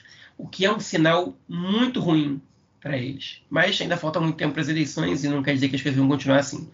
Mas o, o, a questão é que o Itamar Ben-Gvir está conseguindo monopolizar os meios de comunicação, ele chamou a atenção para ele, e ele está ultrapassando com oito cadeiras. O que está dando para ele um poder de barganha imenso. Ele estava brigando por ter quatro lugares entre os dez primeiros do partido, e agora, frente a essa situação, ele vai poder brigar por ter mais que isso. E vai colocar o Betzalel em uma situação mais complicada ainda, porque o Ben-Gvir agora ele tem é, é, mais argumentos ainda para que ele seja o líder da, da, essa, dessa, dessa fusão, né, dessa, dessa lista conjunta, né? E, enfim, e ele é e ele agora vai, vai começar a jogar pesado. Então, é, é a gente em geral vê as primárias dando um efeito positivo para os partidos que fazem primárias. Tipo, de repente, logo depois das eleições, os, os, os filiados votam na lista, então eles estão felizes porque eles votaram na, na, na, seleção deles, né? Como se fala aqui na Nivret, a seleção deles, e aí a seleção deles vai ser, tipo, é, é importante também, isso dá um, um up no partido. E essa vez só deu no Meredith, foi um up muito pequeno. Né? E, enfim, é óbvio que foi pequeno, porque o Meredith quase não se renovou, o Partido Trabalhista, enfim, ele renovou, ele trocou a ordem dos lugares, mas ele também não trouxe pessoas novas, né, em relação ao que estava na última Knesset, já tinha se renovado totalmente na última Knesset, é, com exceção de um ou outro ali que saiu do, do, da frente, o Likud se renovou de alguma maneira, mas os primeiros, os 20 primeiros colocados foi mais uma dança das cadeiras entre pessoas que já estavam, com duas exceções talvez. É, e o mesmo aconteceu no sionismo religioso. Então eles não trouxeram nada de novo. Okay? A imprensa ignorou as internas deles, inclusive a imprensa da direita, e tratou de, enfim, de maneira é, com desimportância, digamos assim. E agora é, o Smotrich vai ter que sambar muito aí para conseguir barganhar com o Ben vir essa junção, porque o Netanyahu está pressionando muito os dois a se juntarem. Está proibido vocês concorrerem separados, vocês estão jogando, vocês têm o risco de jogar voto do nosso bloco no lixo. E justamente as pesquisas que eles, que eles não, que os dois não ultrapassavam, o bloco Netanyahu não, não chegava a 61. E na única pesquisa que os dois ultrapassavam, o bloco Netanyahu chegava a 61. Então, exatamente. Então, ele precisa dessa junção, ele precisa que esses partidos concorram em conjunto, senão ele está correndo um sério risco. Okay? Da mesma maneira que o Lapid está fazendo uma pressão para que o Meretz e o Partido Trabalhista concorram em conjunto. Né? E o que também a Merav Mikhail do Partido Trabalhista se recusa, o Meretz aceita essa possibilidade, aceita discutir essa possibilidade, E o Lapid continua falando sobre isso, e a Merav Mihaly disse numa entrevista para o canal 13 hoje, o seguinte, se para o Lapid é tão importante que alguém se junte com o Meretz, que ele dê para o Meretz quatro lugares entre os 20 primeiros dele, e que, e que ele some o Meretz lá, tipo, em vez de ficar me enchendo o saco com isso. Assim ela falou, se ele acha que ele é o líder do bloco, então que ele assuma a responsabilidade em vez de ficar forçando a barra para os outros. É, e o Lapid falou: Eu não vou fazer isso, mas lógico, são vocês fazerem isso, blá blá. Enfim, eu vou dizer o que vai acontecer. Se esses partidos não se juntarem, tanto o Meretz com o Partido Trabalhista quanto o Sinismo Religioso com a Força Judaica, se eles não se juntarem é, até, até a, a, data final e começar a campanha e um deles começar a aparecer abaixo da cláusula de barreira, vocês podem esperar aí que o Netanyahu vai começar a detonar esse partido que está abaixo da cláusula de barreira e que o Lapid vai também vai fazer a mesma coisa. Okay? É provável isso para tentar atrair os eleitores desse partido para ele, porque eles não vão querer pedir voto para um partido que ou aliviar para um partido que corre sérios riscos de não, não, ultrapassar a cláusula de barreira. E o Lapid não tem passado, não tem histórico nisso, mas o Netanyahu tem. O Netanyahu já inclusive derrubou partidos que depois prejudicaram a, a própria formação do governo dele.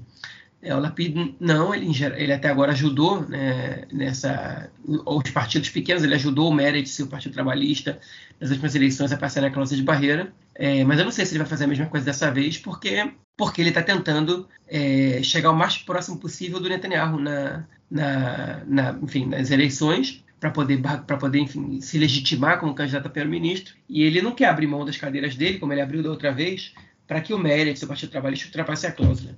Então, é bem possível que ele faça uma campanha mais agressiva nessas eleições, se tiver algum partido realmente que não que está que tá flertando com a cláusula de barreira de maneira muito, muito perigosa. Hoje eu tem também a Yelet Shaked, né? O partido dela colocou, trouxe essa semana o Amit Porat, se eu não me engano, né? Que é o, o filho do líder da, do, do movimento de, vamos dizer assim, movimento de colonos, né, que foi criado ainda em 67, é, que foi começou a construção de, de assentamentos já é, pouco, poucos meses depois da, da ocupação do início da ocupação israelense em 1967.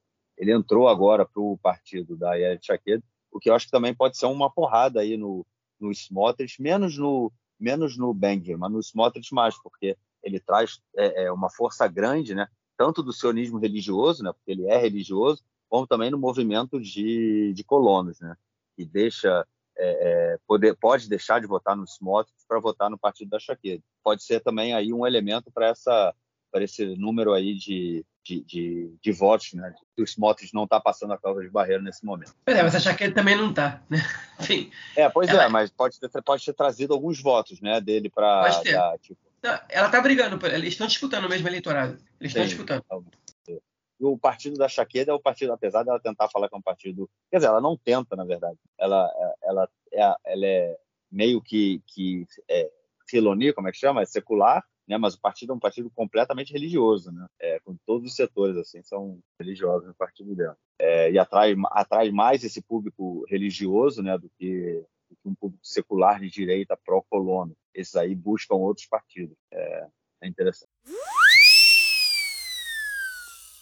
Sexta-feira, 10 para as 6 da tarde, a jornalista Atara German veio com a notícia de que é, Itamar Ben-Gvir, Betzalel Smotrich, dos partidos Força Judaica e Sionismo Religioso, é, tiveram uma reunião agora com o líder da oposição, ex-ministro Benjamin Netanyahu, e após essa reunião ficou acertado o acordo de que as duas listas concorrerão em conjunto. Portanto, Netanyahu resolveu seu problema é, e eliminou a possibilidade de que essa é, divisão entre dois partidos pudesse fazer com que um deles não ultrapassasse a cláusula de barreira, representando um enfraquecimento para o seu bloco, e os partidos concorreram em conjunto. Então fica aí a nossa atualização, mais informações sobre isso na edição da semana que vem.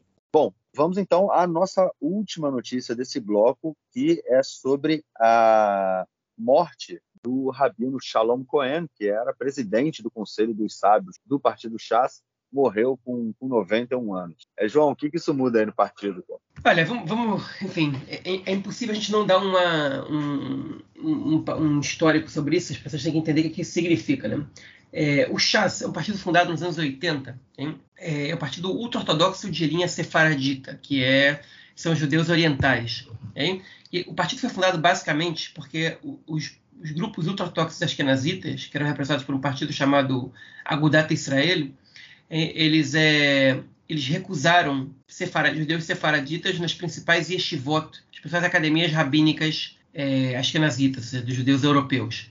E aí surgiu um movimento em Jerusalém para disputar a prefeitura de Jerusalém.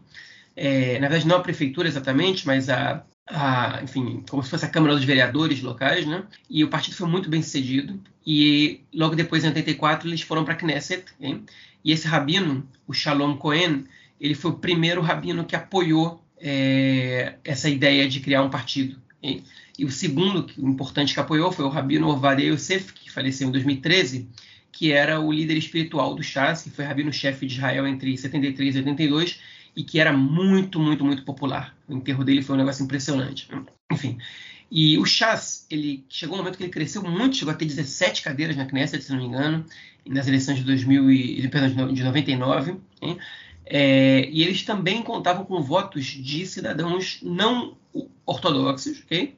é, tradicionais, etc., porque é, eles também se sentiam de alguma maneira é, discriminados pela sociedade askenazita, digamos assim. Né? Vale lembrar que nunca um judeu sefaradita, o oriental, foi, é, foi primeiro-ministro de Israel até agora na história do país. E não vai ser agora que vai ser, porque os principais candidatos são todos askenazitas. Enfim, e, e o Chas, é, de alguma maneira, ele concentrou esses votos. E o Rabino Ovadia Yosef, ele era um rabino que ele, ele aprovava a campanha voltada também para público secular e, enfim, para a população pobre, né? Que o Chas se apresentava como partido de defensão dos pobres.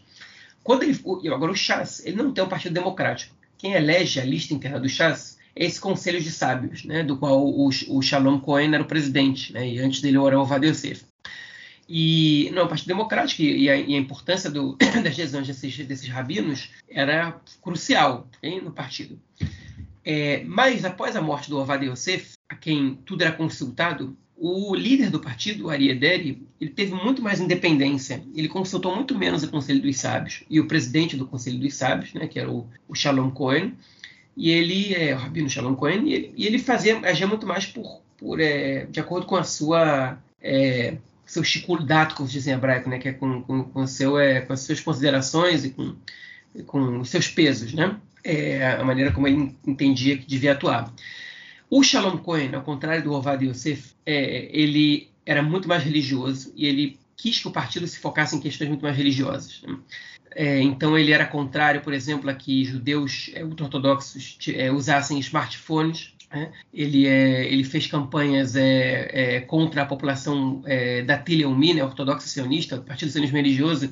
Ele chegou a ser pego fazendo um comentário perguntando o que esses esses caras aí de equipar de crochê, né, que é a marca dos sionistas religiosos, eles são eles são judeus? Tipo, para mim eles não são judeus, né? Enfim, é, ele, ele teve, teve, uma atuação bastante radical do ponto de vista religioso, que por um lado ele afastou um pouco o chás da população secular, e talvez isso tenha, tenha sido uma das causas da, da queda do chás, é, enfim, do ponto de vista eleitoral. Por outro lado, ele, ele não se metia muito, né? Ele deixava muito nas mãos do Ariadere. O enterro dele teve mais de 100 mil pessoas no bairro de Geula, em Jerusalém. E, enfim, ele deixou um vácuo aí, porque os dois principais rabinos, é, eles faleceram no espaço de menos de 10 anos. E agora é, o, o, rabino que vai assumir o conselho de sábios provavelmente vai ser um rabino de outra geração. Né? Se fala no filho do rabino Ovadia Yosef, né, que, que, vai ser quem, é, quem assumiria a presidência do conselho de sábios. O que seria uma prática muito incomum e muito esquisita, porque a corrente que a corrente judaica ó, da outra ortodoxia é, que, que trabalha basicamente, né, que é mais, onde é mais comum você ver essas dinastias né, de filhos do rabino assumindo o controle da corrente, são os racídicos, que é uma corrente ultra-ortodoxa esquenazita, né?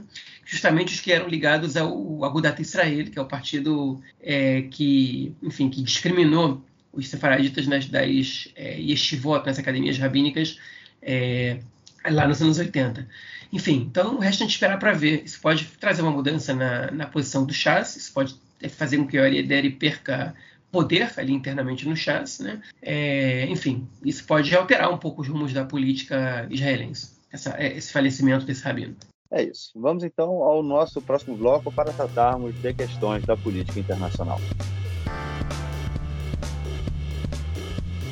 É isso aí, gente. É, mais uma vez, o acordo nuclear com o Irã né, é uma proximidade aí, uma, é possível né, que a gente tenha nos próximos dias um acordo é, que seja assinado. O Irã apresentou aí é, a, o último rascunho, aparentemente, né, e os Estados Unidos é, a, pode ser que aceite, mas as, é, é, é, essa proximidade, né, essa possibilidade de assinatura do acordo nuclear gerou muitas críticas aqui dentro de Israel, né, João?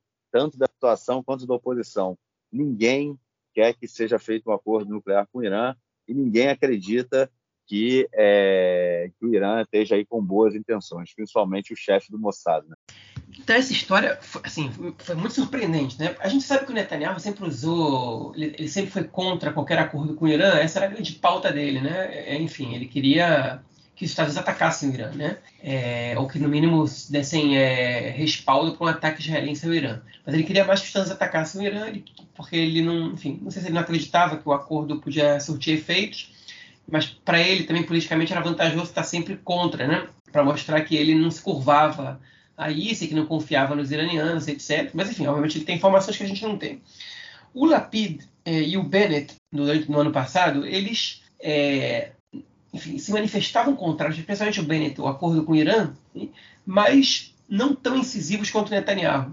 Entende? E dessa vez o Lapid foi, falou de forma contrária, falou que o governo americano está cometendo um erro e está tá, tá traindo, falou assim mesmo. Ele, ele, não foi muito forte contra o Irã, né, como o Netanyahu foi. Perdão, eles não foram muito fortes contra o governo Biden, como o Netanyahu foi contra o Obama, mas ele disse que o governo americano não está cumprindo com a promessa que fez para Israel que foi garantir que o Irã não ia chegar a ter armas nucleares, que é um comentário bastante é, incisivo e forte. Hein? Enfim, não é comprar guerra que nem o Netanyahu fez, não é ir para a ONU e, e discursar para o Congresso a convite do, do, dos republicanos, enfim, é outra situação. Mas ainda assim, é uma crítica ao principal aliado, quem está conduzindo isso. É, e o Gantz fez coro, na verdade, o primeiro que comentou foi o Bennett e o Netanyahu também. Então está todo mundo do mesmo lado. Né? Agora, isso não surpreende. O que surpreende é que o Yossi Barnea, que é o chefe do Mossad, que é um sujeito muito discreto, como todos os chefes do Mossad têm que ser, como não foi o Yossi Cohen, que era o anterior a ele, o Barnea, ele, ele, ele, ele foi a público hein, e disse que pensava sobre isso, falou que era um acordo baseado em mentiras, um acordo terrível, desceu o pau no acordo, e isso tudo aí foi com a anuência do Lapid. Né? O Lapid concordou com essa situação, com essas declarações. Hein? E o chefe do Mossad falando isso, isso tem um peso muito grande, porque é o sujeito que, que, que recolhe as informações ali. Né? Então, se ele está falando que é um acordo baseado em mentiras, né, alguma coisa ele deve saber. Ainda que ele não saiba, pode ser que ele seja sendo usado politicamente, sempre pode, embora os chefes do, das organizações é, é, estatais que não são exatamente políticas, eles não costumam se manifestar é, nessas ocasiões para agradar e para fazer campanha política aqui e acolá, né? Então, é, enfim, provavelmente ele tem alguma razão para estar insatisfeito. Agora, o bizarro é que foi ele que foi à tona falar, né? Então, pode ser que esse acordo seja muito ruim para Israel, pode ser que seja um acordo que, que seja bastante problemático. É, a gente não sabe, porque os termos de acordo ainda não foram divulgados. O, os Estados Unidos garantiu, as fontes norte-americanas que, que, os, que os jornalistas israelenses, com as quais os jornalistas as fontes norte-americanas com as quais os jornalistas israelenses conversaram, elas é, deixaram claro que o Irã, os Estados Unidos tinha forçado o Irã a abrir mão de várias demandas iniciais. A gente não sabe quais são, a gente não sabe se isso é verdade, o acordo ainda não foi divulgado, ele nunca é totalmente divulgado, então a gente vai ter que esperar para ver, sem mais delongas. É isso. Vamos passar então para o nosso próximo bloco para ouvirmos o comentário do camarada Nelson Burd, que está em Polvorosa. Manda aí, Nelson. Meu caro Gorens tem amigos do Conexão Israel do lado esquerdo do muro. Mandar um abraço para o João que está preparando uma viagem ao Brasil. É, o João deve ir à América do Sul com a família aí. O João vai poder aproveitar bastante. O João que gosta de comer o joelho lá no Rio de Janeiro vai poder aproveitar bastante. Maccabi Haifa classificado para a fase de grupos da Copa dos Campeões da Europa, da Champions League. É isso aí. Maccabi Haifa que ganhou 3 a 2 em casa, segurou 2 a 2 fora com Estrela Vermelha e está classificado. Já saiu o sorteio. No grupo temos PSG, o Paris Saint-Germain e o Ventus de Turim, a famosa velha senhora, a Juventus de Turim, e o Benfica de Portugal. É isso aí. Serão três jogos aqui em Haifa, no estádio Sami Ofer, e três jogos fora de casa. Jogo lá na França, em Paris, no campo do Paris Saint-Germain, no Estádio da Luz, em Benfica, e também lá, não sei se vai ser no, no Dele Alpe, no estádio lá em Turim, na cidade do, da Juve da Velha Senhora. Três grandes jogos aqui em Israel, fatalmente no momento em que abrem as vendas pela, pela internet, com certeza os ingressos vão ser esgotados na mesma hora. É, o estádio aqui, Sami Ofer, com capacidade para mais de 50 mil torcedores, mas com certeza em todos os jogos superlotação e virão pessoas de várias partes do país. Lembrando que o estádio fica próximo a uma estação de trem, com certeza vamos ter um engarrafamento muito grande na estrada número 2, na estrada do mar, também na estrada número 4, em dias de jogos do Maccabi Haifa aqui em Israel. Da mesma forma que muitos torcedores do Maccabi Haifa vão viajar para a França, vão viajar para a Itália, vão viajar também para Portugal para acompanhar o seu time. Da mesma forma que muitos torcedores do Maccabi Haifa estiveram na Sérvia para a decisão que foi 2 a 2 com Estrela Vermelha, jogo que marcou a presença do Maccabi Haifa na elite do futebol europeu, que é a fase de grupos da Copa dos Campeões. Os dois primeiros do grupo passam para os playoffs. Com um grupo pesado desses, com Paris Saint-Germain, Juventus e Benfica, Benfica, com todo respeito, até dá, dá para dar uma beliscada. Mas com Paris Saint-Germain e, Ju, e Juventus fica muito difícil. Mas o fato de estar lá já vai proporcionar para o torcedor israelense novamente Messi aqui em Israel, novamente Neymar aqui em Israel, dentre outros grandes jogadores que estão no Paris Saint-Germain. Paris Saint-Germain é um time com caneta cheia. A Juventus tem uma tradição muito grande, o Benfica tem uma tradição muito grande também. Veremos como as coisas vão se dar no decorrer. Estaremos acompanhando semana a semana. Um grande abraço. Valeu, mestre. Brigadão pelo seu comentário e te esperamos na semana que vem. O Nelson mandou o áudio hoje um pouco mais tarde, porque ele estava esperando aí resoluções aí, João, do sorteio da UEFA. O que você achou aí do Maccabi Haifa na, na, na, na, Liga dos Campeões, João? Bom, eu quase não assisto futebol aqui, né? Mas o Maccabi Haifa não é meu time. Não é, não é meu time aqui em Israel. Eu quase não assisto é. futebol de, de, de, tipo, eu nem geral. assisto, na verdade, futebol aqui. Pois é. Aqui, aqui é ultimamente nada, mas também no Brasil, na Europa, também tem visto muito pouco ultimamente. Mas enfim. Não, não eu assisto. Acordei essa, acordei essa madrugada para ver o Flamengo ganhar do São Paulo, por exemplo. Enfim, eu nem isso faço mais, praticamente. É, enfim, de, cuido do meu sono mais que, mais que do meu interesse por futebol. Vou te falar que não me arrependo ultimamente de ter feito isso. Mas o Maccabi Haifa... É... Porque você não torce pro Flamengo. Porque você não torce pro pode Flamengo. Pode ser, pode ser. Mas enfim, o Maccabi Haifa ele tem um, um time legalzinho, é interessante. Não é o melhor time que eu já vi em Israel, mas eles conseguiram um feito aqui, né, que foi a terceira vez na história que eles classificaram para a fase de grupos na Liga dos Campeões. A última tinha sido em, em 2009, né, é, na temporada 2009-2010. No caso, foi o ano que eu fiz aliás, foi o ano que eu vim morar em Israel e eu fui nos jogos do Maccabi Haifa, fui em dois dos três. Vi Maccabi Haifa e Bayern de Munique, né, 13 0 Bayern de Munique, Bayern de Munique foi campeão nesse mesmo ano. E Maccabi Haifa e Juventus, que a Juventus ganhou de 1 a 0 também aqui em Israel. Maccabi Haifa não fez nenhum, nenhum gol e nenhum ponto, perdeu os, três, perdeu os seis jogos a Juventus foi uma partidaça do Diego, né, que hoje está no Flamengo. Enfim, foi a última vez que o Maccabi Haifa jogou, jogou a, a, lista dos campeões, a Liga dos Campeões, a fase de grupos. Né, depois disso, o Apoio Tel Aviv jogou no ano seguinte, uma, uma participação muito mais, é, muito, muito, muito, mais digna, né, ganhou uma do Benfica, é, fez um bom, um, um bom campeonato. Se não me engano, chegou aí para a Liga Europa, ficou em terceiro lugar no grupo.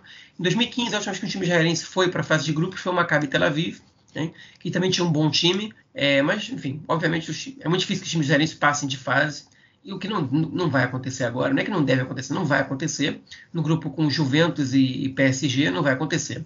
Né? É, enfim, o terceiro membro é o Benfica, que não está no nível da Juventus, muito menos do PSG. O que, que, é interessante nisso aí? É interessante a gente ver os craques europeus voltando a jogar aqui, né? O Neymar provavelmente vai jogar aqui em Israel, se não se machucar. A gente nunca sabe, o Neymar é meio de vidro, então ele sempre pode se machucar. Mas a gente vai ver gente do quilate do Neymar, do Mbappé, né? Enfim, é, é, os craques do PSG, que é um dos times da moda agora da Europa, vão poder desfilar aqui nos gramados israelenses. É, já no estádio reformado do Maccabi Haifa, a última vez que o Maccabi Haifa jogou a Liga dos Campeões, eles jogaram as partidas no Estádio Nacional de Ramat Gan, que está com parte grande da arquibancada interditada. Tá com, o estádio tem capacidade de 45 mil pessoas, tá só, a, só pode receber hoje em dia 13 mil. Só que Maccabi Haifa, que tinha um estádio para 18 mil, hoje tem um para quase 30, moderno, né? que fica, em, enfim, que fica próximo da torcida, né? ali em Haifa. A própria seleção gerência joga lá às vezes. Enfim, e lá eles fazem mais pressão também, é um estádio mais legal. Eu, eu achei legal, eu, eu, gostei de ver que o Maccabi Haifa classificou. Não é meu time aqui, enfim, não morro de amores pelo Maccabi Haifa, mas acho, acho bacana que a gente possa ter um representante israelense. Né? Isso, eu vou dizer para vocês, o Maccabi Haifa tinha cinco ou seis jogadores que participaram da campanha da seleção israelense sub-19, que foi vice-campeã europeia. Eu não sei quantos desses jogadores estão no time principal já, quantos são titulares ou não, mas isso pode ser um reflexo já dessa, dessa garotada que está surgindo. Eu espero que seja. É, o futebol aqui é... eu não, não, consigo acompanhar também não, eu tenho minha dificuldade. Mas você realmente você vai, você vai ver o Neymar, João? No estádio é difícil. Difícil, enfim, vai ser caro o ingresso, enfim, vamos deslocar até lá. Pessoas? Pois é, vai ser, vai ser muito concorrido. Vão, levar, vão levar o jogo lá para Tel Aviv, não? Para onde? Cabe mais. Para Tel Aviv, cabe mais. Não, cabe mais em Jerusalém, no TED, né? É, mas, mas o Maccabi Haifa não vai, por, por causa de 6 mil pessoas de diferença, não vai levar o, o jogo para Jerusalém, não. 6 mil só? É, o, o TED cabe acho que 36 mil. Não, mas quanto cabe ali naquele de Iafo? O, o Bloomfield? O Bloomfield é menos de 30 mil. Ah, é? É, é, é o mesmo tamanho do estádio do Maccabi Haifa. Beleza, vamos ver, vamos ver. Show, beleza, João. Vamos então, temos aí um abraço para ser deixado, né, João? Fomos informados aí. É... É. Manda um abraço, João. Primeiro, depois eu mando. É, nosso ouvinte Jair Kassinski, é, enfim, teve aqui em Israel, encontrou com o Rafael Stern lá no Instituto Weizmann, né? E ele, enfim, ouvinte assíduo nosso aqui, o que é uma honra pra gente. E, bom, a gente falou que comentou com o Rafa, gosta muito do podcast, a gente agradece muito a, os comentários, te manda um abraço e volte sempre para Israel. É isso, é deixa isso. meu abraço também. Esteve na minha cidade, mas não, não, não, não conseguiu entrar em contato comigo Fica para a próxima, a Modena nem é tão grande assim. A gente se encontra. É... Fica o um abraço também, o um agradecimento pela, pela, pela, por ser nosso ouvinte assíduo. É bem legal. Tudo de bom. Então é isso, João. A gente é, se fala na semana que vem para gravar nosso próximo episódio, cara. Forte abraço. É, abraço, até mais. Valeu. Tchau, tchau.